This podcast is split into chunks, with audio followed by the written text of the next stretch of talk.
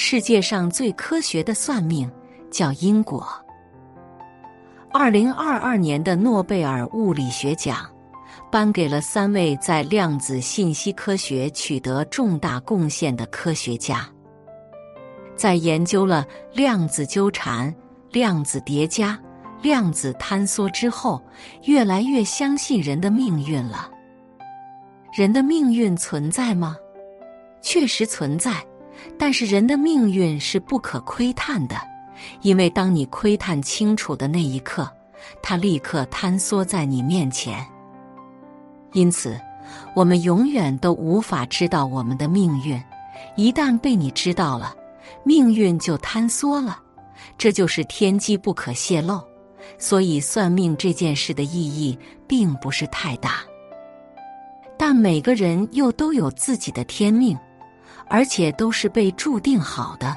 人生就像是一盘录好的录像带，只不过没办法快进。生命就是各安其位、各按其时的，该出现的东西到了时间一定会出现。不同的人生结局就像是平行宇宙一样，我们某个岔路口可能就拐进去另一个结局了。所以每一个开始和结局都是同步发生的。每一个开始都对应一个结局，人生就是不断的掉进一个个开始和结局里。我们当前的人生只是无数个结局的一种，是无法改变的。我们唯一能改变的是自己当下的选择，因为每一个选择都对应一个结局。这样看来，命运也是可以改变的。人生。既可以随时改变，又都是注定好的，看起来非常矛盾，但又非常符合世界的基本原理，那就是阴与阳关系，也很符合量子世界的法则：既死又活，既此又彼，既是又非。最令人兴奋的是，我们有了全新的发现。我们虽然不能靠窥探命运来改变命运，但是我们可以靠当下的选择来改变自己的命运。因为每一个选择都是一个岔路口，都通向了另一个结局。选择什么呢？对外是选择做事方式，对内是选择自己的态度。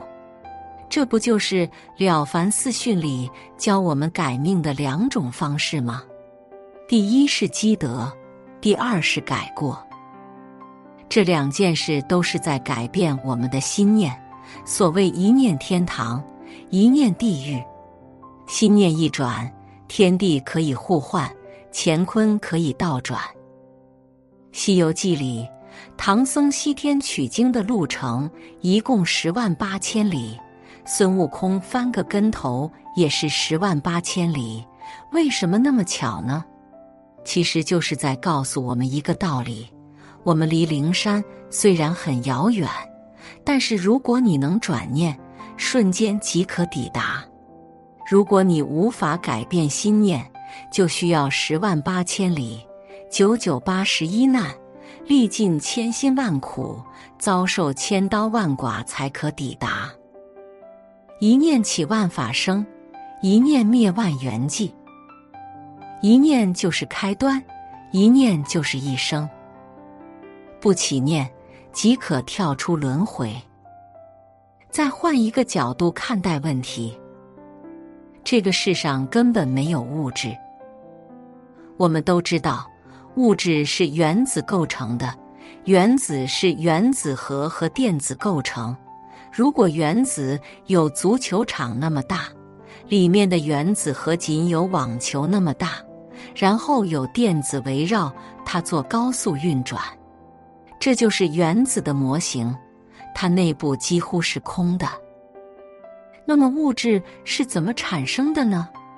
电子围绕原子核做高速运动振动，从而发出一束束能量。这种能量被我们的触觉感受到了，就成了所谓的物质。物质只不过是能量的表现形式。换句话说，凡是我们眼睛看到的六尘境界，全是虚妄的，都是粒子高速运动产生的能量而已。运动产生能量，能量成为物质。要想改变物质，只需改变粒子的运动轨迹。人的意识也是一种震动。起心动念那一刻，你的意识已经调动无数量子在震动，它们会产生统一的能量，然后作用于现实世界。弥勒菩萨讲：一旦只有三十二亿百千念，念念成形，形皆有时。这一弹指有三十二亿百千，百千是十万，三十二亿百千。就是三百二十万亿，这么多的念头，每一个念头都会对物质世界产生影响，这就叫做念念成形。所谓念念不忘，必有回响，就是指人心念的力量。所以行皆有时，这大千世界都是我们无数个起念形成的，一念天堂，一念地狱。意念一转，世界皆变。人有善念，也有恶念。你起心动念那一刻，物质世界就被决定了，很多结果就注定了。这就是因果。所以初心很重要，初心决定了终点。也因此，改变世界从改变自己的心念开始。灵山不在远方。灵山只在心头，只要你能改变自己的心念，遥远的世界也会随之改变。改变世界，从改变自己做起。